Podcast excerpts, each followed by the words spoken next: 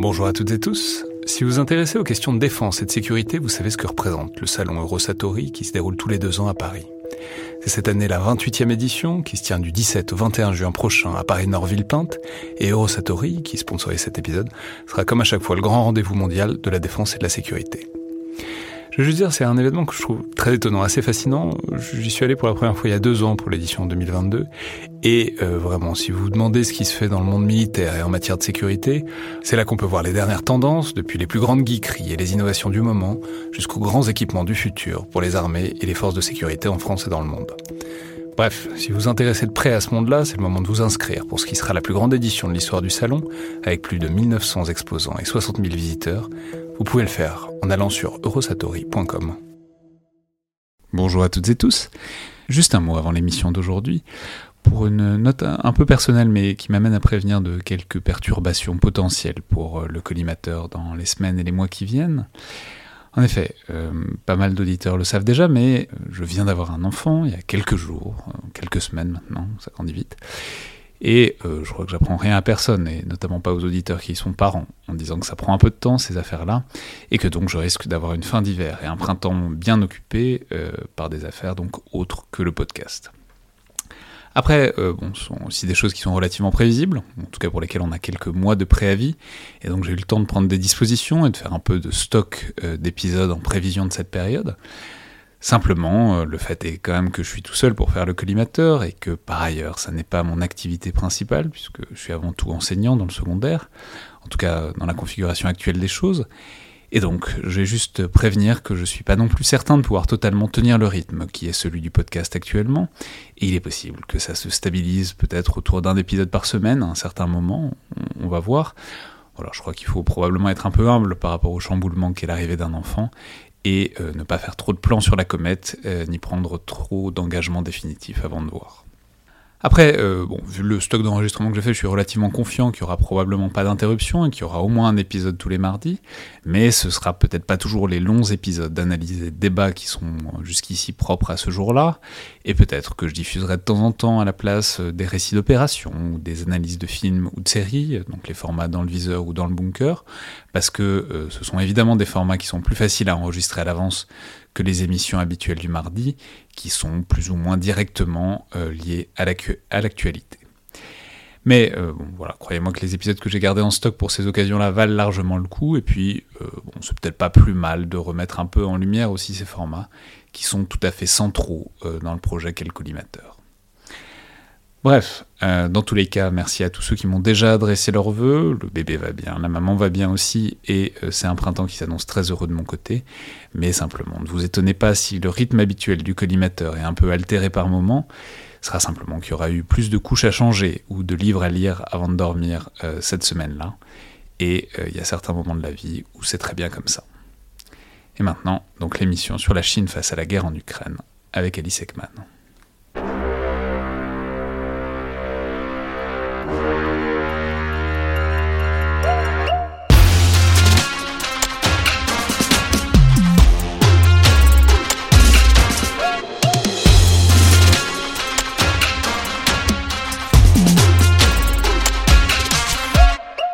Bonjour à toutes et tous et bienvenue dans le Collimateur, le podcast de l'Institut de recherche stratégique de l'école militaire, l'IRSEM, consacré aux questions de défense et aux conflits armés.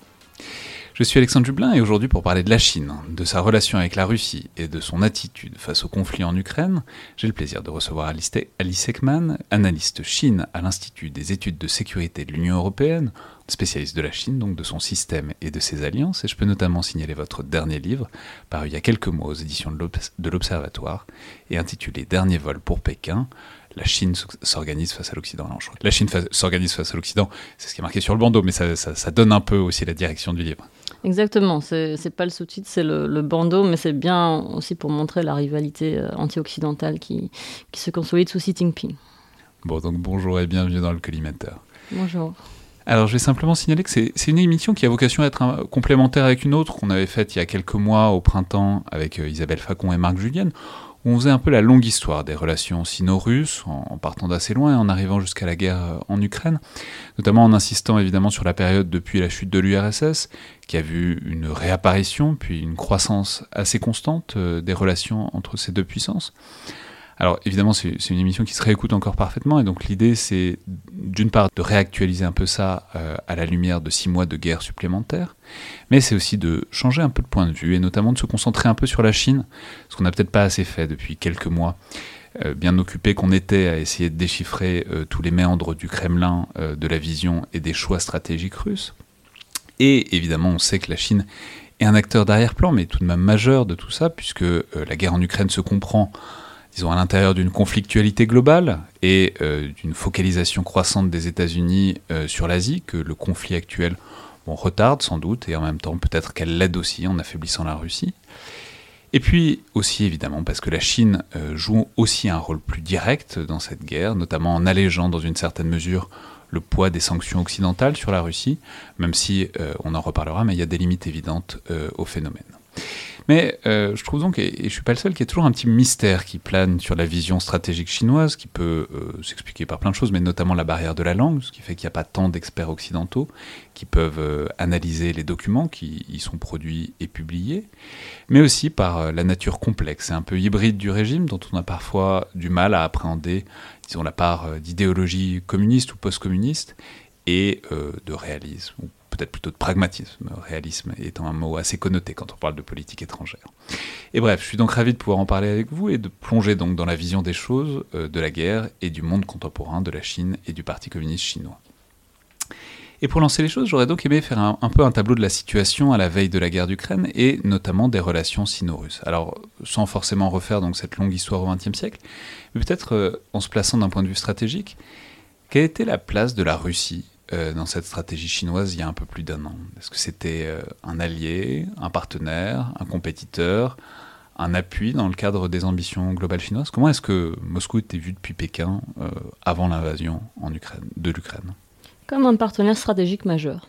Et la déclaration conjointe du 4 février 2022 en atteste. Alors euh, là, c'est un peu plus euh, un peu plus tard qu'il y a un an, euh, selon votre calendrier, mais il y a un an déjà, il fallait noter que les deux dirigeants, Xi Jinping et Vladimir Poutine, s'étaient rencontrés plus de 35 fois depuis qu'ils étaient en poste, notamment depuis Xi Jinping était donc secrétaire général du parti fin 2012 et puis nommé à président de la République populaire de Chine en mars 2013. il s'appelait et il s'appelle toujours meilleurs amis.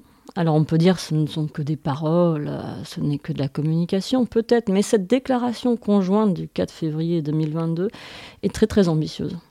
Et donc publiée euh, à l'issue de la visite de Vladimir Poutine à Pékin en marge des Jeux olympiques d'hiver, un, donc, un des rares euh, chefs d'État à s'être déplacé d'ailleurs euh, pour l'occasion. On peut dire que c'était une visite méga express, c'est-à-dire je crois qu'il est, est arrivé, il est resté le soir et il est reparti tout de suite après le dîner. Donc c'était que dans une certaine mesure, il y avait un désir de vraiment faire cette déclaration, une sorte d'urgence quoi. Peut-être, mais en tout cas, elle avait été largement préparée par les deux parties auparavant, et la longueur de cette déclaration conjointe et le contenu est, assez éloquent parce qu'il il indique que euh, la relation est beaucoup plus que pragmatique. Vous vous souvenez, Alexandre, en 2014, en 2015, en 2016, la relation euh, entre la Chine et la Russie était souvent qualifiée de simple mariage de raison. Hein. Euh, c'est un pragmatisme qui n'est pas euh, consolidé par euh, davantage que euh, des intérêts communs, économiques, énergétiques, notamment suite à l'annexion de la Crimée, la sanction occidentale, la Russie n'avait finalement d'autres choix que se tourner vers l'Est, notamment la Chine, pour, pour trouver bah, des débouchés pour ces hydrocarbures. C'était souvent l'analyse générale, se dire de toute façon, les déséquilibres entre les deux pays sont trop importants. La relation est asymétrique, c'est souvent le mot qu'on employait, et à juste titre, on peut encore l'employer aujourd'hui. Deuxième puissance économique mondiale, la Chine, onzième puissance économique euh, mondiale, la Russie est très déséquilibrée puisque euh, bien sûr euh, sa croissance, son, économie est avant tout soutenue par les exportations d'hydrocarbures. mais on a vu au cours des, sept dernières années que la relation s'est consolidée bien au-delà de la coopération énergétique. Augmentation de la fréquence et, du nombre euh, des exercices militaires conjoints en mer Méditerranée, en mer Baltique, en mer de Chine du Sud, en Sibérie. À chaque fois, on disait oui, ok, c'est des petits exercices militaires, peut-être, mais l'accumulation commence à avoir un effet euh, euh, vraiment important, notamment que, d'autant qu'au-delà de ces exercices militaires conjoints, euh, la Russie, depuis 2019, aide la Chine à se doter d'un système euh, d'alerte avancé pour la défense antimissile, par exemple. Et au-delà de la coopération militaire, on a euh, observé une convergence des positions, des discours et même des analyses des crises mondiales, mais avant tout d'analyse de bah, finalement des actions des États-Unis et, et, de leurs alliés. Et cette déclaration conjointe, j'y reviens parce que je l'ai encore relue avant de venir vous voir. Et euh, avec du recul, bon, elle a été publiée une vingtaine de jours avant le début de, l'invasion euh, russe de l'Ukraine, mais elle est toujours aujourd'hui euh, d'actualité. aucun des deux dirigeants ne l'a contestée. Et elle est importante pour la Chine à plusieurs égards. Tout d'abord, la Russie très clairement euh, soutient la position chinoise sur Taïwan et s'oppose à toute tentative euh, dite d'indépendance de Taïwan. Et ça, c'est un point important dans, le document. Et puis, euh, juste après la mention de Taïwan, les deux pays déclarent qu'ils s'opposent contre toute tentative de forces externes à déstabiliser leur environnement géographique et finalement leur voisinage. Et les deux pays s'opposent conjointement à ce qu'ils appellent les révolutions de couleur. Et euh, donc c'est une convergence euh, qui est stratégique sur une vision finalement de l'ingérence occidentale ou du positionnement occidental, notamment des, euh, ce que la, Chine appelle les quatre vagues d'expansion de l'OTAN vers l'Est. Bien sûr c'est simpliste, c'est généraliste, mais ces vagues d'expansion sont, sont, soulignées conjointement dans la déclaration du 4 février. Et puis clairement cette déclaration conjointe commence par de longs paragraphes relativistes qui relativise euh, la définition de démocratie, qui explique que, euh, en substance, l'Occident n'est pas légitime pour imposer euh, sa définition de la démocratie au reste du monde et que les deux pays vont promouvoir une, bah, leur définition et leur vision, la celle qu'ils considèrent légitime. Et donc, on voit clairement qu'il y a une volonté, bien sûr, des convergences d'intérêts stratégiques par rapport à Taïwan, par rapport, euh, bien sûr, par anticipation à, ce qu'allait faire la Russie en Ukraine, mais aussi qu'il y a une volonté de créer un nouvel ordre mondial, d'ailleurs c'est comme ça que, l'expression est utilisée dans le document, euh, qui ne serait plus dominé par l'Occident et qui ne serait plus notamment dominé par les normes et les standards de l'Occident. Au-delà de l'aspect conceptuel et des définitions, il y a bien sûr un rejet très clair de l'OTAN, on en a parlé, mais aussi de Hein, euh, qui avait quelques mois à peine à l'époque. Voilà, qui avait quelques mois à peine à l'époque. Et depuis, alors là, je dépasse un peu le cadre de votre question, mais c'est intéressant, euh, la Chine euh, s'est très fortement et publiquement opposée à la stratégie indo-pacifique des États-Unis et de leurs alliés au sens large. Donc on voit vraiment qu'il y a une convergence de vues qui dépasse largement le cadre des intérêts mutuels, de l'environnement géographique proche, mais qui est une vision convergente du monde encore une fois, ça paraît étonnant, mais dans leur déclaration aujourd'hui, dans le refus chinois de condamner la guerre en Ukraine, d'ailleurs le refus chinois d'utiliser le mot guerre, toujours aujourd'hui, on a cette confirmation d'une convergence euh, de vues euh, et euh, qui est aussi, bien sûr, basée par la perception d'un ennemi commun, les États-Unis. Mais alors, si on essaye de se focaliser encore un peu plus sur, sur ce qui se passe à Pékin et du côté des décideurs chinois, comment est-ce qu'ils voient la relation on en parlait la dernière fois avec Isabelle Facon et Marc mais cette relation qui s'est un peu inversée à l'échelle euh, du siècle, quoi, du XXe siècle et du XXIe siècle, de bah voilà, une Chine qui monte en puissance, une Russie qui n'arrive plus à maintenir son dynamisme économique et aussi technologique, et aussi potentiellement militaire. On peut rappeler, enfin, Le budget militaire chinois, c'est quatre fois le budget militaire russe. Alors évidemment, il y a, un passif sur lequel la Russie peut s'appuyer, mais quand même, ça, dit des choses. Comment est-ce qu'on perçoit, disons, cette évolution de la Russie, et puis aussi peut-être les élites dirigeantes russes, euh, puisque c'est des cultures divergentes, c'est quand même des pays qui ont été brouillés pendant une grande partie du XXe siècle, et euh, la génération dirigeante d'aujourd'hui a grandi aussi dans ce contexte-là. Donc comment est-ce qu'on voyait, disons, la trajectoire de Moscou depuis Pékin disons il y a quelques mois encore et peut-être jusqu'à aujourd'hui Pour répondre à votre question, il faut préciser qu'aujourd'hui, il n'y a plus de divergence apparente sur les questions stratégiques et de politique étrangère en Chine. Ça ne veut pas dire qu'il n'y en a pas, ça veut dire qu'il n'y a pas de débat public sur la Russie en Chine, euh, ni sur la guerre en Ukraine, enfin sur ce qu'ils appellent la crise euh, ukrainienne. Euh, donc aujourd'hui, c'est très difficile de dire, euh, voilà, euh, il y a euh, autant de chercheurs ou telle partie de la diplomatie chinoise qui considère la Russie ainsi, et une autre partie d'une autre manière. Réellement, aujourd'hui, on a une ligne officielle qui est constamment répétée par les médias chinois, par les think tanks chinois, par la diplomatie chinoise bien sûr, par les entreprises chinoises, sur le fait que euh, oui, euh, la Russie est en partie légitime de ses agissements. Alors euh, le mot légitimité n'est pas toujours employé, mais c'est souvent l'expression mettre de l'huile sur le feu. Les États-Unis auraient mis de l'huile sur le feu et cela explique la réaction de, de la Russie. Mais pour répondre plus précisément à votre question, euh, en, me souvenant des échanges avec des chercheurs chinois euh, il y a 5 ans, 6 ans, 10 ans, même euh, avant l'arrivée de Xi Jinping au pouvoir, clairement, il y avait une forme de condescendance de la Chine vis-à-vis de, de, la Russie. Là, je parle dans les millions de, milieux de réflexion stratégique en Chine, avec la perception que la Russie est un pays, oui, en déclin économique, ce qui est en partie vrai, avec aussi la perception que, que la Russie est finalement une puissance du siècle le dernier, qui n'est pas moderne, même dans sa vision stratégique, qui n'est pas subtile. Réellement, la, perception euh, communément répandue dans les think tanks euh, en Chine lorsqu'on parle de la Russie était une perception d'une puissance en déclin, économique, euh, mais aussi diplomatique, et on va dire dans, sa finesse d'approche et d'analyse. la Chine, les chercheurs chinois, dans la diplomatie chinoise, se considéraient plus subtil, plus fin, euh, plus moderne dans, euh, bah, dans, leur, dans, dans, leur, euh, la promotion de, des intérêts nationaux et aussi dans la réflexion stratégique. Ceci étant dit, aujourd'hui, on n'entend plus du tout ces dissonances. Hein. Aujourd'hui, clairement, la Russie est vraiment présentée et considérée au niveau officiel, mais aussi dans les travaux d'analyse chinois, comme un partenaire stratégique majeur, et ce partenariat n'est pas du tout remis en question.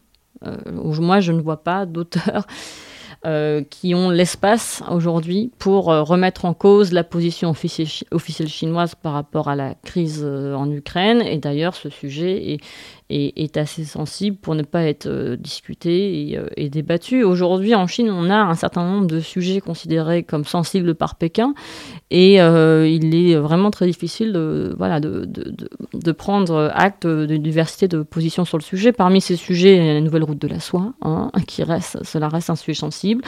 Les tensions technologiques et commerciales avec les États-Unis, toujours un sujet sensible. La crise pandémique, c'est un sujet sensible. Et donc sur ces enjeux, on a très peu de voix divergentes. Ce qui ne veut pas dire qu'on n'a pas de revirement, comme récemment euh, euh, la fin de la politique dite zéro Covid qui nous a tous surpris. Mais euh, sur la Russie, aujourd'hui, on a vraiment une convergence de vues imposée, mais qui est très claire. La Chine est un partenaire stratégique majeur de la Chine et il faut continuer à commercer normalement avec la Russie dans ce contexte. Alors du coup, dans ce contexte de convergence de vues et euh, de, partenariat proclamé, je crois que l'expression du, du, 4 février, c'était une amitié sans limite. Euh, il faut peut-être dire un mot de ce qui s'est passé avec euh, l'invasion de l'Ukraine, qui, elle, pour le coup, a semblé tout à fait surprendre la Chine. Notamment, il y avait plein d'indices, mais notamment le fait qu'elle n'ait pas du tout évacué ses ressortissants ou encore on a vu euh, notamment des, rétrogradations. Je crois que c'est Lei Yusheng, le, le vice-ministre des Affaires étrangères, qui a, été démis de ses fonctions, qui, est parti sur un autre poste. Donc il semble que malgré cette amitié sans limite, la Russie n'ait quand même pas pris la peine d'avertir la Chine de ce qu'ils allaient faire et de ce qu'ils ont fait. Donc comment est-ce que ça a été vécu? Comment est-ce que ça a été perçu? Et comment en fait la Chine s'est adapté, disons, sa position stratégique par rapport à ce que faisait son partenaire, disons? Vous avez raison de, rappeler ces développements parce que, euh, bien sûr, la Chine ne s'est pas réjouie euh, de l'invasion euh, russe de l'Ukraine, loin de là. Hein. 6 000 ressortissants à évacuer. L'Ukraine, c'est aussi un partenaire agricole important pour la Chine. C'était aussi un pays par lequel passait le fameux train dit des nouvelles routes de la soie en reliant l'Asie à l'Europe. et donc, oui, la Chine a dû prendre des mesures pour évacuer rapidement ses ressortissants, pour mettre entre parenthèses certains, certains contrats agricoles avec son partenaire ukrainien, et puis pour se positionner par rapport à, cette guerre qui, qui, bien sûr, implique son partenaire stratégique bien, bien établi, qui, est la Russie. mais. Ils l'ont pas mal pris. Ben ça, personne ne saura réellement. Et la Chine, en tout cas, n'a pas montré euh, de signes, hein, clairement évident. Euh... C'est pas, pas, un truc euh, très amical entre partenaires, quoi, d'envahir, d'envahir un, disons d'envahir un pays qui met en difficulté un certain nombre de ressortissants chinois et de relations commerciales sans même euh, donner un indice, quoi. Alors, sans même donner un indice, c'est vous qui le dites. Moi, j'ai pas d'indice, justement, qu'aucun indice n'a été donné. Je pense que c'est encore discuté au sein des comités de renseignement auxquels je, n'appartiens pas. Euh, mais très clairement, la, Russie, la Chine n'a pas remis en question son partenariat avec euh, la Russie depuis l'invasion euh, russe de l'Ukraine. Et c'est ça qui est important de, de noter. c'est important de noter aussi la position de la Chine aux Nations Unies. Elle a voté contre l'exclusion, la suspension, pardon, de la Russie du Conseil des droits de l'homme des Nations Unies le 7 avril 2022. Euh, elle a euh, travaillé activement pour essayer de maintenir euh, la présence diplomatique de la Russie dans les enceintes multilatérales, que ce soit au sommet des BRICS, au sommet du G20, même si, in fine, la Russie ne s'est pas déplacée au sommet du G20. La Chine a tout fait pour que voilà, la, Russie ne soit pas isolée diplomatiquement.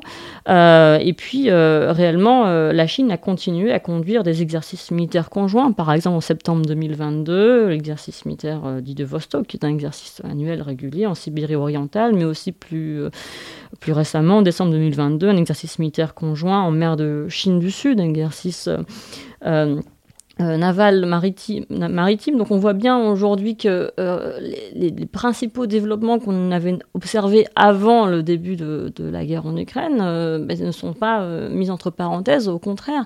Et surtout sur le plan énergétique, on note réellement une augmentation des importations chinoises d'hydrocarbures russes, notamment de pétrole, puisque la Russie est devenue dès mai 2022 le premier fournisseur de, de pétrole de la Chine, dépassant l'Arabie saoudite. Donc on a vraiment réellement un renforcement du partenariat sino-russe. Si la Chine, euh, on va dire, l'avait mal pris, je ne pense pas qu'elle aurait euh, accéléré euh, ces développements, les développements qu'on vient de, mentionner. On a souvent essayé d'analyser le, discours chinois pour essayer de noter une distanciation, hein, mais personnellement, je ne la vois pas aujourd'hui. Peut-être que je peux me tromper. Aujourd'hui, il est très difficile d'analyser, d'anticiper la position, les positions de la Chine sur un, nombre d'enjeux.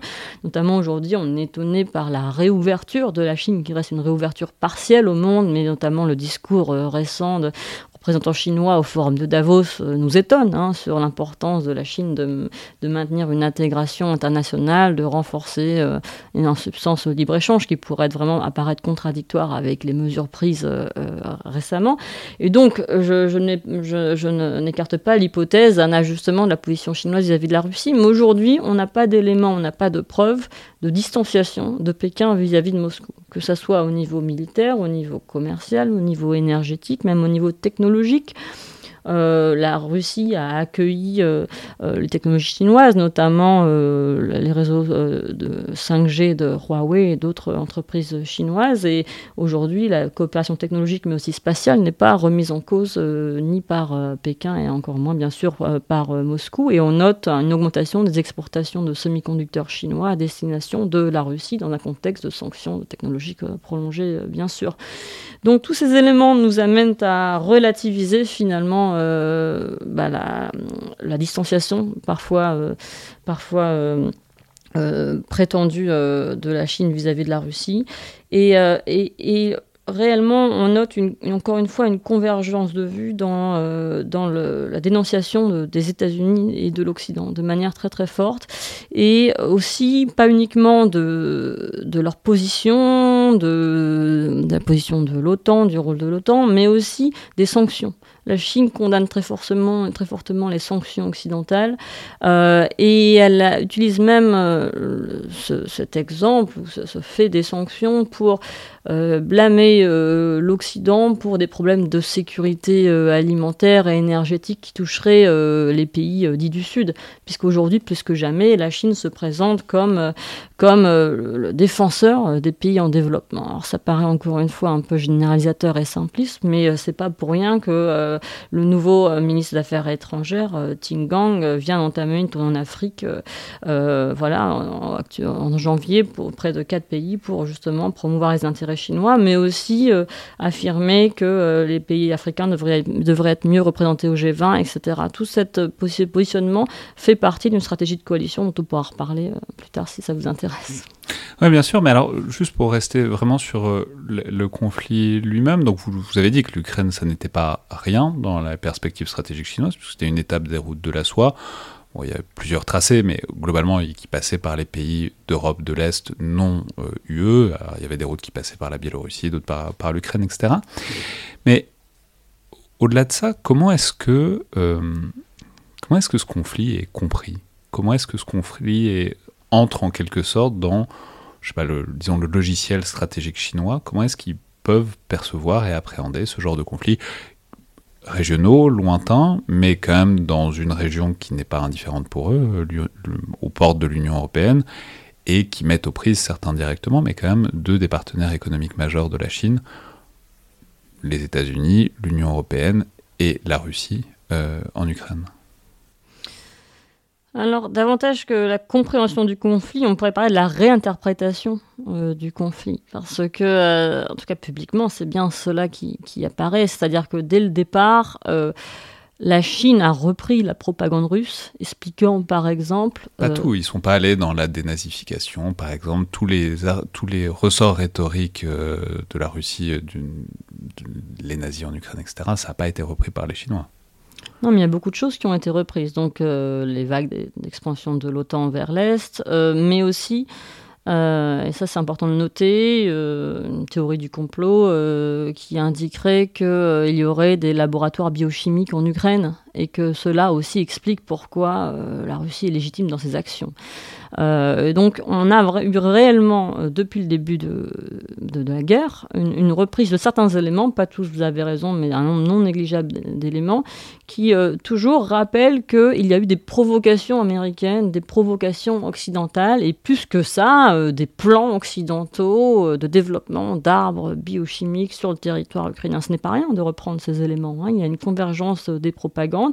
Alors il y a un débat au sein d'analyse sur le fait qu'il existe un accord justement euh, de coopération sur les questions de propagande entre Pékin et Moscou, mais en tout cas, il y a des reprises clairement d'éléments de langage euh, russe qui infusent bah, la perception et la réinterprétation euh, chinoise du conflit. Alors toute la question, c'est de dire est-ce qu'ils croient vraiment à cette propagande? Est-ce que c'est juste une utilisation superficielle?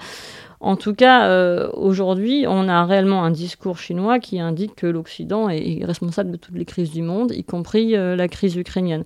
Euh, donc, dans ce contexte-là, réellement, l'Union européenne, comme d'autres partenaires, ont eu beaucoup de mal à faire bouger euh, la Chine euh, sur, euh, sur ce dossier, à attendre une position plus, plus claire, une clarification de la position chinoise sur le dossier. Le sommet UE-Chine du 1er avril était très clair.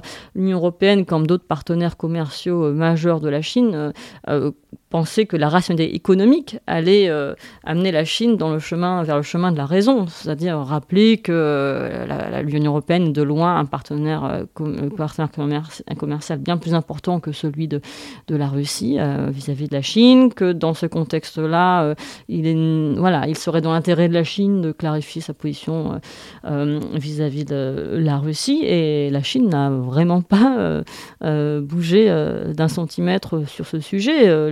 États-Unis, bien sûr, ont menacé la Chine de sanctions secondaires dans le cas où la Chine aiderait la Russie au sens large.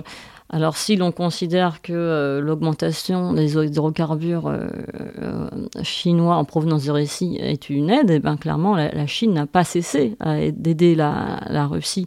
Donc dans ce contexte-là, je, pense réellement aujourd'hui, alors ça, peut paraître étonnant, mais qu'on est vraiment sur deux planètes dans l'interprétation des événements c'est même pas dans l'interprétation, dans la couverture des événements, et donc dans l'interprétation qui découle cette couverture parfois biaisée des événements. Euh, c'est-à-dire que oui, quand on échange avec des, interlocuteurs euh, chinois, on a vraiment l'impression qu'on ne peut même pas parler, qu'on ne parle pas du même sujet. Encore une fois, même les termes ne peuvent pas être employés. Euh, c'est-à-dire qu'on ne peut pas parler de guerre, par exemple, puisque quand on parle de guerre, côté chinois, tout de suite, c'est un mot imprononçable, c'est une crise, une crise qui, qui est due à des intérêts complexes et multiples, qui n'est pas uniquement due à l'action russe, etc..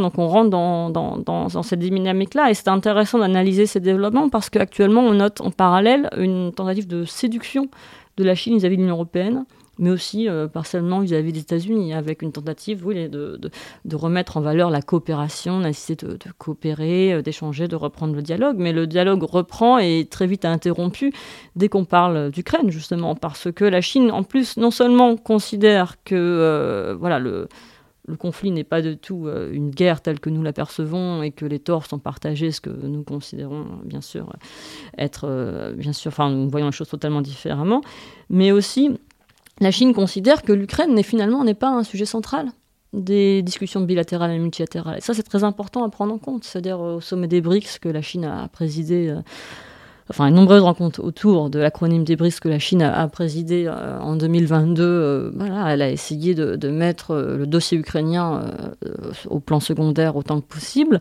au G20, c'était la même chose. Quand elle rencontre des partenaires majeurs ou quand elle s'est rendue à l'Organisation de coopération de Shanghai, elle a tout fait pour essayer de parler d'autres enjeux, d'autres sujets multilatéraux, tels que la lutte contre la crise pandémique, euh, le développement économique, la lutte contre le terrorisme, enfin des sujets divers et variés, mais le dossier ukrainien pour la Chine ne doit pas être placé euh, comme le premier des sujets euh, des discussions multilatérales.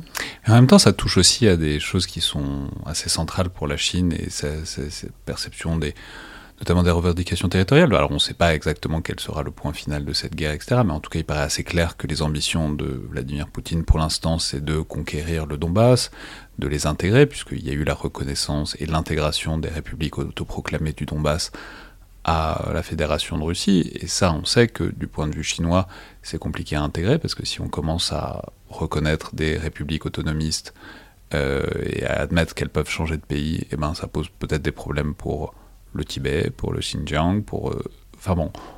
Comment, par exemple, comment? Bah, Que par exemple, si on accepte l'état de fait que parce qu'une république, parce qu'il y a une volonté populaire dans une province de se détacher d'un pays, euh, ils doivent être autonomes ou être attachés à un autre pays, ça paraît, euh, ça paraît. Et d'ailleurs, la Chine n'a pas reconnu ces républiques autoproclamées, ce que la Russie aurait peut-être pu attendre qu'elle qu'elle fasse. Alors peut-être que ce que vous dites est rationnel et logique, mais je ne pense pas que la Chine pense comme ça. euh, la Chine fait tout pour rappeler qu'il n'y a pas de parallèle entre, à faire entre l'Ukraine et Taïwan. Ça ne nous empêche pas d'en faire nous. Mais euh, je pense réellement que dans son analyse stratégique et sa planification stratégique, elle n'a pas eu besoin de la Russie pour euh, ajuster euh, sa vision, son mot de son operandi, ses plans vis-à-vis de Taïwan lorsqu'on lit le. je, parlais du Tibet. Hein, de... Non, je comprends bien, mais le Tibet, c'est-à-dire qu'il faudrait qu'il y ait un pays qui revendique euh, un rattachement comme l'Inde, par exemple. Ou qu'il y a un mouvement indépendantiste tibétain. Avant, avant de, de rattacher les pays, ils ont, leur autonomie a quand même été reconnue. Oui, peut-être. Euh, mais euh, bon, euh, vous avez vu quand même que la Chine, bon, là, c'est, je parle pas du Tibet, par exemple, le Xinjiang a, a je dire, une méthodologie très autoritaire pour, pour régler le, problème qui ne se pose pas dans les mêmes termes que celui d'une invasion, puisque de facto, le territoire du Xinjiang est déjà sur, voilà, sur territoire chinois depuis longtemps. alors, on pourrait faire un parallèle avec Hong Kong, mais indirectement, mais j'ai du mal à le, à le faire directement et, la Chine, euh, euh, depuis la loi de sécurité nationale euh, adoptée unilatéralement à l'été 2020, finalement a, a, réussi, a surpris beaucoup de monde et a réussi son objectif d'harmonisation politique, toute proportion gardée, même si l'objectif est toujours en, cours enfin, toujours en cours de promotion.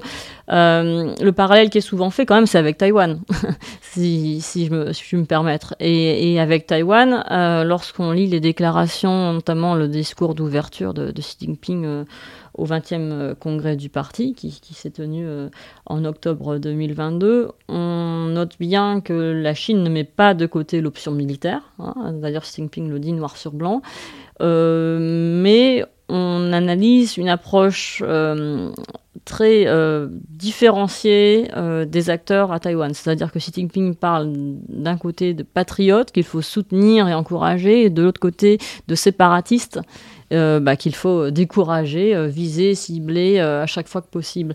Et la Chine est bien consciente qu'elle a à sa disposition un, certain nombre d'outils, pas uniquement militaires, hein, l'outil bien sûr économique, de soutien économique ou de sanctions économiques. Elle a aussi l'outil cyber, cyberattaque ou au contraire stratégie de émission de, de soutien, de propagande pour soutenir certains acteurs et certaines institutions pro-Chine à Taïwan. Et puis aussi, bien sûr, il y a l'outil du droit.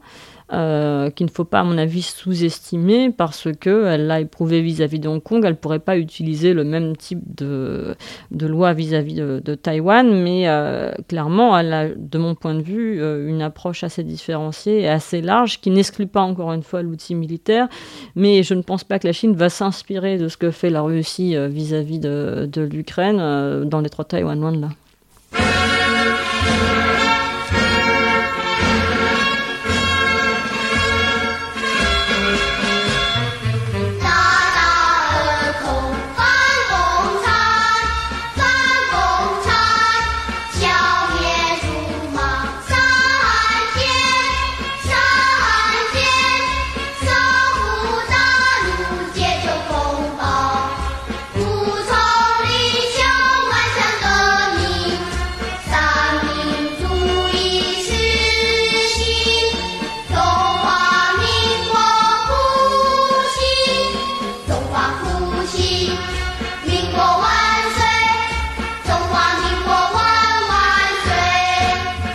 Alors simplement pour revenir une seconde sur le soutien que la Chine a, offert à la Russie, donc on a parlé d'un soutien rhétorique et diplomatique, notamment aux Nations Unies.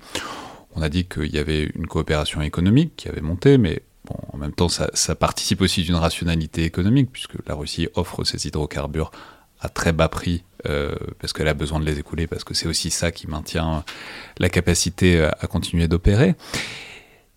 Et d'une manière générale, en même temps, ça s'est arrêté aussi à, un moment. on ne peut pas dire qu'il y a une coopération militaire, qu'il y a un soutien militaire. On ne peut pas dire que, en tout cas, j'ai pas connaissance que la Chine ait euh, vendu ou fourni des armes ou des capacités à la Russie.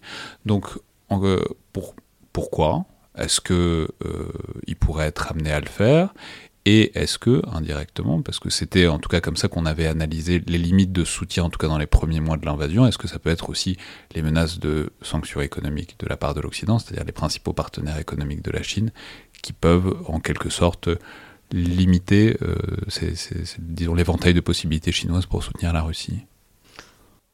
Tout d'abord, la coopération militaire ne s'est pas arrêtée. En tout cas, si on considère l'exercice militaire conjoint comme des éléments de coopération, mais en tout cas, ils n'ont pas eu lieu, bien sûr, sur territoire enfin, ukrainien. Ce n'est pas un soutien, c'est une coopération. C'est une coopération un peu business as usual, comme avant la guerre, mais c'est quand même important de le noter, parce que ça montre que la Chine continue à considérer euh, la Russie comme un partenaire, y compris sur les questions euh, de défense et de sécurité, et, euh, et elle considère aussi que l'expérience de guerre de la Russie est intéressante. En tout cas, elle la considérée auparavant. C'est pour ça aussi qu'elle a, qu'elle a, qu'elle a accepté de, poursuivre ces exercices euh, militaires conjoints, même si bien sûr aujourd'hui euh, les limites de, bah, de, la force militaire euh, russe sont, sont, évidentes.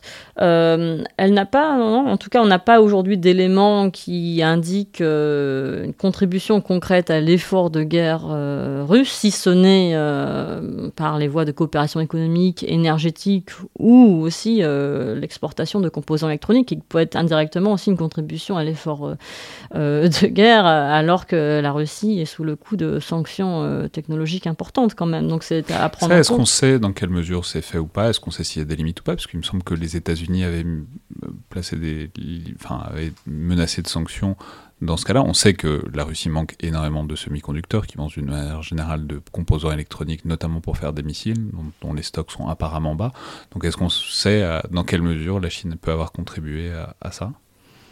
On est en train de travailler avec ça, avec une personne qui travaille avec moi à l'EUSS qui s'appelle Hippolyte Kaito, et je voudrais euh, mentionner son nom parce qu'il euh, fait un travail euh, euh, euh, très important. Selon ses calculs lissés sur, euh, sur l'année, les exports de semi-conducteurs auraient augmenté de 24% sur la période janvier-septembre 2022, donc les, exports, les exportations chinoises vers la Russie. par rapport donc, à l'année précédente, ça c'est des chiffres qu'il a collectés à partir de, des, des, chiffres publiés par l'administration générale des douanes de, de, la République populaire de Chine. On a également des, études qui ont été publiées par le think tank allemand Merix qui justement aussi font état d'une augmentation euh, des échanges euh, de semi-conducteurs et une explosion des exportations euh, chinoises de semi-conducteurs vers la Russie. Puis on a eu aussi parfois, comme par d'autres pays, des, des, des, exportations de, de, machines électroménagers qui incluent aussi des, semi-conducteurs. Alors après, il y a toujours la question de l'utilisation in fine, quel type de semi-conducteurs, etc. C'est pas évident que ce soit la solution, une solution très rentable et très efficace pour faire des, des, des, non, mais en, en, tout cas, clairement, la, la Chine n'a pas euh, euh, freiner euh, ces exportations de composants électroniques vis-à-vis de la Russie, loin de là. Et, et, clairement, même la coopération technologique au sens large, que ce soit dans le domaine des télécommunications, on en a reparlé, mais du, spatial, même coopération sur aussi sur les ports connectés. Encore récemment, dans, dans une vidéo, une vidéoconférence entre, entre les dirigeants russes, il était question de coopérer davantage euh, sur les infrastructures de transport. Donc on a différents éléments qui, indiquent que, la Chine euh, est, prête à un soutien euh, énergétique, euh, logistique. Alors c'est pas la logistique de guerre, euh, mais c'est un, en tout cas c'est un développement de la coopération euh, sino-russe qui, telle qu'elle était envisagée auparavant. Alors encore une fois, il faut bien sûr toute proportion garder. Il n'y a pas d'envoi de drones chinois à la Russie. En tout cas, moi j'ai pas d'éléments le pouvant et je ne pense pas que mes collègues travaillant sur la question aujourd'hui ont, réussi à trouver des éléments concrets sur le sujet. Et donc, mais en même temps, la, la, Chine contribue bah, clairement, de manière générale, comme vous vous le savez, mais elle aime bien ne pas s'impliquer trop fortement, trop visiblement euh, dans les conflits en cours. Hein. et, euh, c'est valable euh, autant sur le territoire européen que, sur le territoire africain, que parfois dans d'autres pays, y compris en, Amérique latine. Donc on est finalement dans une approche traditionnelle de la Chine, de positionnement mais pas de soutien actif.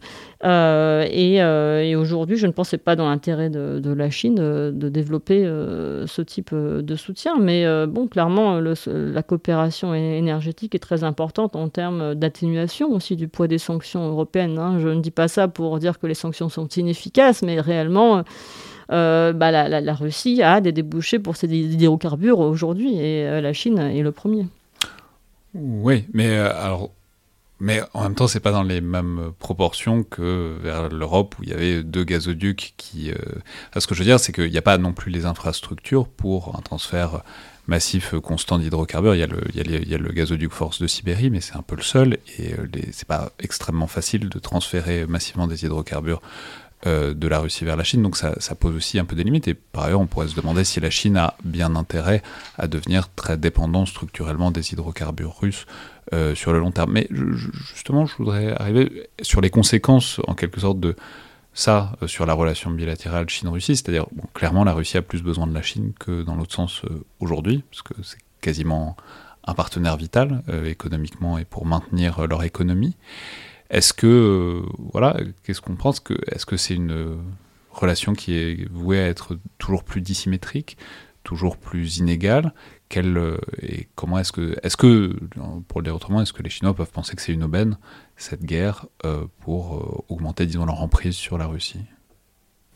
Tout d'abord, vous avez raison sur les infrastructures euh, énergétiques. Euh, les gazoducs, il y a Force de Sibérie 1, c'est des installations qui ne, permettent pas de compenser euh, les, installations reliant la Russie à l'Europe, mais il y a aussi le projet Force de Sibérie 2. Hein, lors du sommet de, de Samarkand le 15 septembre dernier, le ministre russe de l'énergie a annoncé la construction prochaine d'un nouveau gazoduc entre la Russie et la Chine, qui serait censé remplacer le projet russo-européen Nord Stream 2. Bien sûr, cela prendra du temps, on est trop tôt pour savoir si cela compensera vraiment euh, les infrastructures existantes.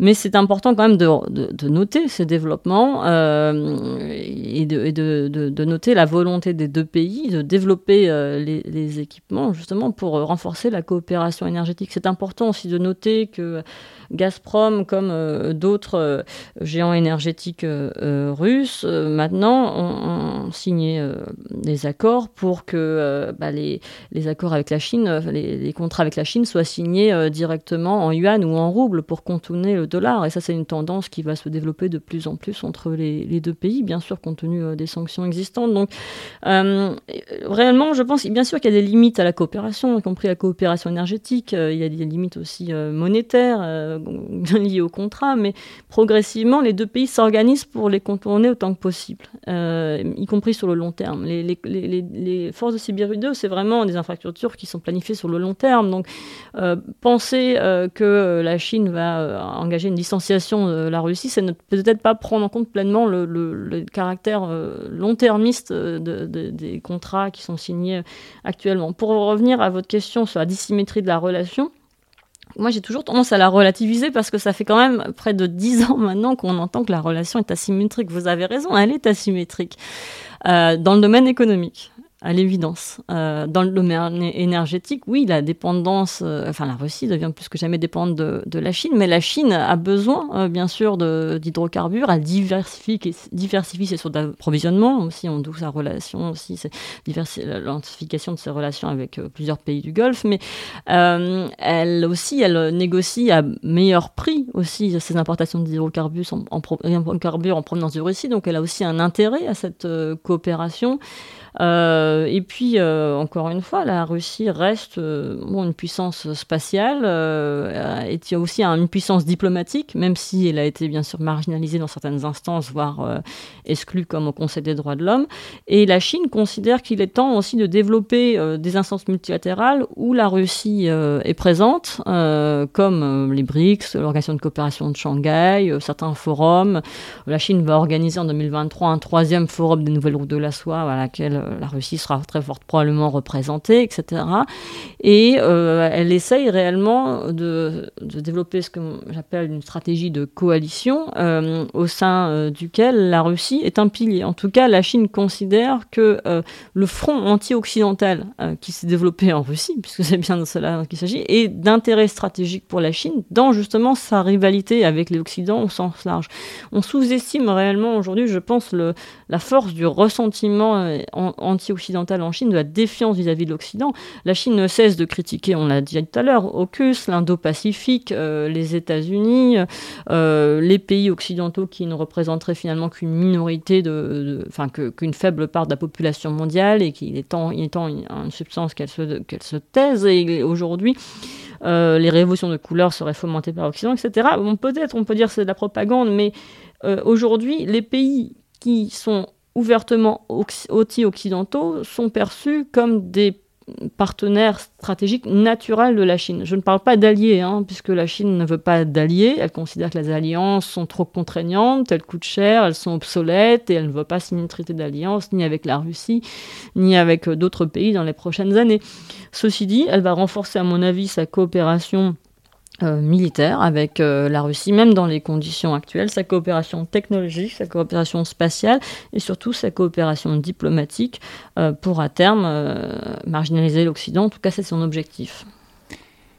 Alors justement, si on réintroduit un troisième acteur, enfin le troisième grand acteur qui est évidemment les États-Unis, comment est-ce que, à votre avis, donc les changements, les bouleversements provoqués par la guerre en Ukraine entrent dans l'équation stratégique euh, chinoise à votre avis Alors, c'est-à-dire, pour, le dire rapidement, on le disait il n'y a pas très longtemps dans un épisode avec Michael Shurkin, mais ce qu'on a souvent présenté comme le pivot asiatique des États-Unis, c'est-à-dire sous la présidence Obama, ce qui est très excessif comme euh, appellation, mais sur l'intérêt croissant et les investissements croissants des États-Unis vers l'Asie, bon, il se pose une question pour savoir qu'est-ce que la guerre en Ukraine et le soutien massif à l'Ukraine fait à ça, à cette tendance, à cette dynamique.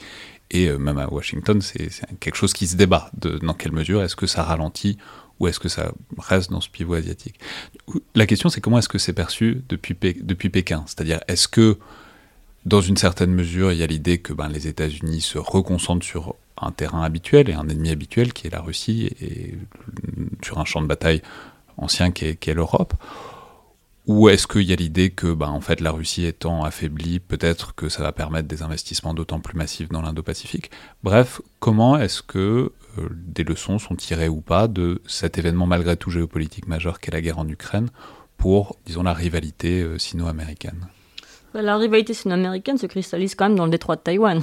Et la Chine est bien consciente que euh, les États-Unis bah, restent tout à fait en tout cas, ont toujours continué de témoigner leur soutien vis-à-vis de, Taipei, euh, n'ont pas changé de position euh, cette dernière semaine. Euh, l'exercice, les tensions très fortes suite à la visite de Nancy Pelosi à Taïwan n'ont pas mené à un ajustement ou, ou à, un, dialogue pour calmer les tensions entre Pékin et, Washington. loin de là, et la Chine est bien consciente que, bah, que, la guerre en Ukraine n'empêche pas les États-Unis d'avoir une position très claire et, euh, de continuer aussi à exporter des, armes euh, vis-à-vis de Taïwan. Donc, euh, euh, la question taïwanaise euh, reste au, cœur des, tensions euh, sino-américaines et elle n'est pas prête de, disparaître et ça c'est très important.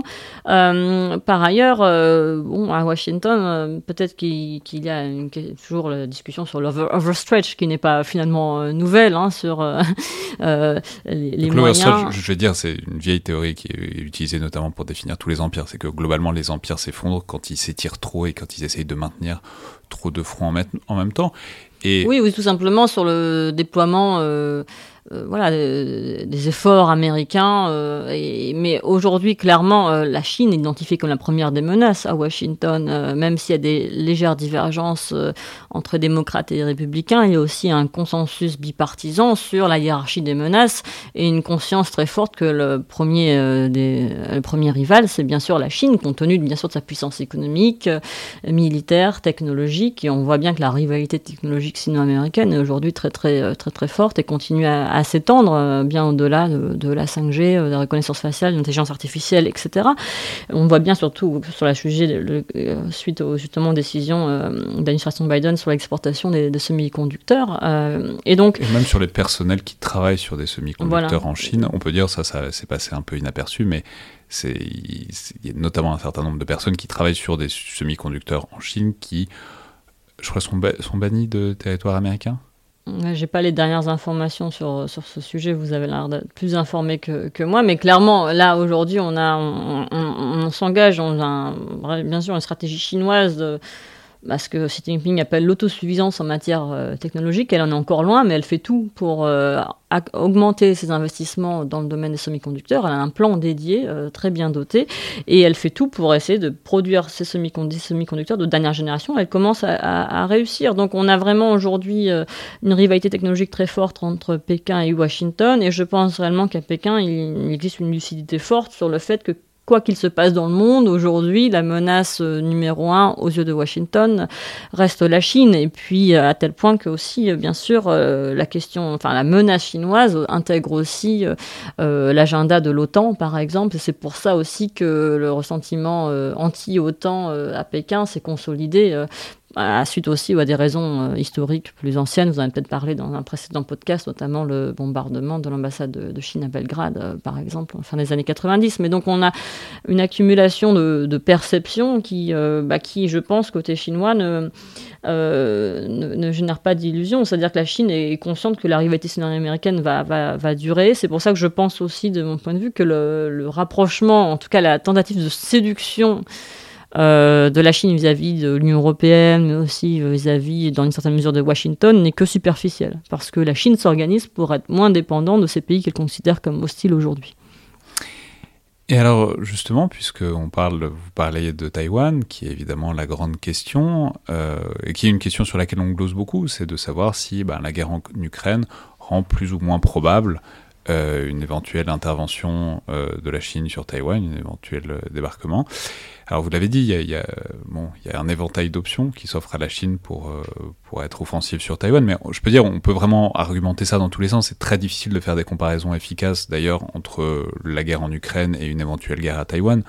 Voilà, très pratiquement, bah, d'un côté c'est une île, donc c'est nettement plus difficile à défendre euh, c'est nettement plus difficile à pénétrer, à envahir que la frontière euh, russo-ukrainienne qui est pour le moins poreuse. Mais dans l'autre sens, c'est un pays qui n'a pas de frontière avec un allié des États-Unis, donc il est plus difficile à soutenir et à réapprovisionner. Il a une structure électrique autonome, donc plus facile à décapiter, etc. Donc voilà, comment est-ce que vous pensez que c'est envisagé ou pas à Pékin? Et euh, qu'est-ce que vous en pensez vous-même de, c'est-à-dire des ambitions ou pas que la Chine pourrait avoir vis-à-vis -vis de Taïwan? Étant donné le contexte dans la guerre en Ukraine. en fait, aussi bien du contexte géopolitique général que même des leçons potentiellement opérationnelles si, si elle pense en tirer. On en a déjà parlé dans les questions antérieures, je ne veux pas me, me répéter, mais euh, tout d'abord, c'est important de, de rappeler que la Russie euh, laisse la Chine tranquille sur, le, sur la question taïwanaise. c'est très important de le rappeler, c'est pareil, il n'y a pas beaucoup de pays dans le monde qui martèlent aussi régulièrement que, le fait aujourd'hui Vladimir Poutine, euh, le fait qu'il euh, que, il faut s'opposer à des forces indépendantistes séparatistes à Taïwan. C'est quand même des déclarations russes qui, sont fréquentes et, la Chine vraiment les, les accueille avec entière satisfaction. Donc, bon, ça, n'explique pas euh, le, lien entre euh, la guerre en Ukraine et, euh, et la potentialité d'une guerre à Taïwan. De mon point de vue, la Chine a une stratégie de long terme qui dépend d'un calendrier qui n'est pas celui de, enfin, qui n'est pas directement lié au calendrier de la guerre en Ukraine. le calendrier qu'il faut prendre en compte, que la Chine prend en compte, c'est celui du grand renouveau de la nation chinoise. comme vous le savez, il y a plusieurs dates butoirs, 2035, mais surtout 2050 pour les 100 ans de la création de la République populaire de Chine. Xi Jinping avait dit dans des discours euh, antérieurs, pas les plus récents, mais il avait indiqué qu'on ne pouvait pas reporter le problème taïwanais d'une génération à l'autre. Ensuite, il y a tout un débat qui émerge sur euh, la durée d'une génération. Qu'est-ce que ça veut dire? Est-ce que c'est 15 ans, 20 ans? Est-ce que Xi Jinping veut voir Taïwan réunifié avant sa propre mort? Euh, Bon, tout ça, c'est bien difficile à, évaluer, bien sûr, puisque la Chine ne, publie pas de, de calendrier, bien sûr de réunification précis. On sait aussi que 2024 va être une année très tendue, avec des élections présidentielles, bien sûr, à Taïwan, mais aussi euh, aux États-Unis. Euh, et donc, aussi, aussi que euh, le, temps peut jouer en défaveur de la Chine en termes d'identité taïwanaise. Comme vous le savez, les nouvelle génération taïwanaise se sentent plus taïwanais que chinois, et de plus en plus quand on regarde les sondages conduits sur l'île. mais réellement, vraiment, je pense que le parallèle entre euh, la guerre en Ukraine et, le territoire de Taïwan euh, doit, être euh, vraiment nuancé parce que, vous l'avez dit, on est dans des configurations géographiques très différentes. et aussi, le parallèle doit être, je pense, nuancé à la fois en amont et en aval. Je m'expliquais, il y a souvent les analyses qui, amènent à dire que l'étendue des sanctions visant la Russie suite à l'invasion de l'Ukraine, euh, finalement euh, euh, amènerait la Chine à, éviter finalement une invasion de, de Taïwan parce qu'elle finalement ça serait oui ça, elle, ferait tout pour ne pas être sanctionnée de cette manière. Je pense que enfin c'est l'inverse. C'est à dire c'est pas cela. C'est à dire que les sanctions aujourd'hui touchant la Russie vues de vues de Pékin conforte Pékin dans sa stratégie d'autosuffisance, ou certains appelleront de découplage, ou en tout cas de, limitation à terme de la dépendance euh, au marché qu'elle considère Mais ça, ça n'est pas directement lié à la question euh, taïwanaise. Je ne pense pas qu'en fait que la question taïwanaise euh, soit régie par des questions de rationalité économique. et on l'a vu par exemple pour Hong Kong. Hong Kong a perdu en termes d'attractivité, en termes de place financière, depuis l'adoption de la loi sur la sécurité nationale en, 2020, mais ça n'a pas empêché Pékin de continuer à appliquer strictement cette loi, même si d'un point de vue économique et financier, ça peut paraître irrationnel, puisque finalement, Singapour, jouit maintenant des bénéfices indirectement de, cette loi, puisque voilà, un nombre croissant de, de sièges régionaux d'entreprises multinationales se déplacent à Singapour, que, que voilà, Hong Kong n'est plus une place financière qui, reste, qui est attractive, etc. Euh, Taïwan, réellement, je pense que la Chine serait prête à payer le coût euh, d'une réunification. Encore une fois, la question c'est quels moyens, euh, voilà, quelle, quelle stratégie.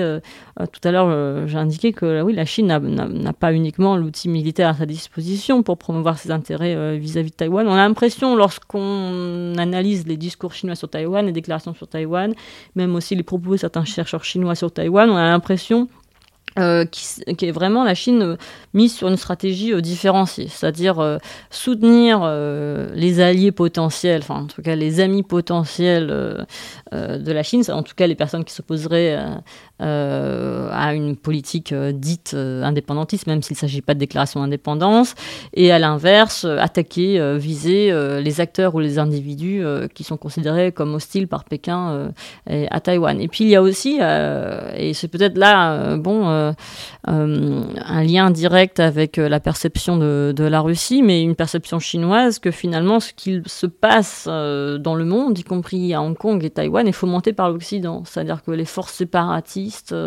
les troubles, euh, sont in fine fomentés par la CIA, euh, les services étrangers occidentaux au sens large. Alors ça paraît euh, bien sûr conspirationniste, mais ça l'est tout à fait. Et, ce discours, en tout cas sur Hong Kong, est totalement, totalement intégré et, diffusé publiquement et par la Chine. Donc quand on revient à la déclaration conjointe du 4 février, publiée par Pékin et Moscou, sur la volonté conjointe de lutter contre les ingérences étrangères et, et les révolutions de couleur fomentées par l'Occident, il faut prendre sérieusement pas parce que leur, ces propos sont sérieux euh, dans leur analyse, mais ils sont sérieux dans leur positionnement. Euh, ils considèrent qu'ils sont menacés de toutes parts euh, par les ingérences occidentales, par les forces occidentales hostiles. Et c'est donc réellement ce qui consolide la relation sino-russe, c'est la volonté de stabilité politique, finalement. Euh, ce que craint euh, la Chine, c'est la déstabilisation politique. Euh, et la déstabilisation de Vladimir Poutine serait aussi une menace à terme pour la déstabilisation de Xi Jinping, indirectement. En tout cas, la stabilité politique est l'objectif premier de, la Chine et elle considère qu'il faut vraiment lutter contre tous les, voilà, lutter contre l'Occident au sens large, pas uniquement sur le terrain, donc en fermant euh, des centres de recherche étrangers, euh, en limitant la présence des journalistes étrangers sur le territoire chinois, comme d'ailleurs la présence est de plus en plus limitée sur le territoire russe, proportions euh, différentes, mais aussi en contre-attaquant et en, faisant la promotion internationale de rumeurs ou une stratégie de propagande, des campagnes de désinformation qui visent à lutter contre certaines couvertures, enfin contre une couverture particulière des guerres et des crises existantes, mais aussi à lutter contre, euh, euh, contre une certaine vision du monde. Et euh, aujourd'hui, je pense que cette, bah, cette guerre vraiment de, communication et, et, et, finalement enfin, converge entre la Russie et, la, et la Chine pour toujours rappeler que l'Occident, responsable voilà, des questions de sécurité alimentaire, sécurité énergétique, ce sont les sanctions, ce seraient les sanctions occidentales qui, qui causent ces problèmes, plus que l'invasion euh, russe de l'Ukraine. Donc on a toujours une relecture, une réinterprétation euh, euh, des événements et vraiment une incapacité de, discuter de ces sujets aujourd'hui entre l'Union européenne et la Chine, par exemple. Très bien, bah, merci beaucoup Alice Ekman. Je vais rappeler donc les références de votre dernier ouvrage, Dernier vol pour Pékin, paru l'an dernier aux éditions de l'Observatoire. Je peux signaler aussi que vos travaux, vos notes sont en accès public et répertoriés notamment sur votre page sur le site de l'EUISS. Merci beaucoup. Merci. C'était donc le collimateur, le podcast de l'Institut de recherche stratégique de l'école militaire. Je vous rappelle que toutes les remarques et commentaires euh, sont les bienvenus par mail sur les réseaux sociaux de l'IRSEM, tout comme euh, notes, commentaires, appréciations sur les outils notamment d'Apple Podcast ou de SoundCloud. Euh, ce qui aide grandement à la visibilité du podcast, tout comme le bouche à oreille, le fait que vous parliez autour de vous du podcast et de ses différents formats à des gens qui pourraient être intéressés. Merci à toutes et tous et à la prochaine fois.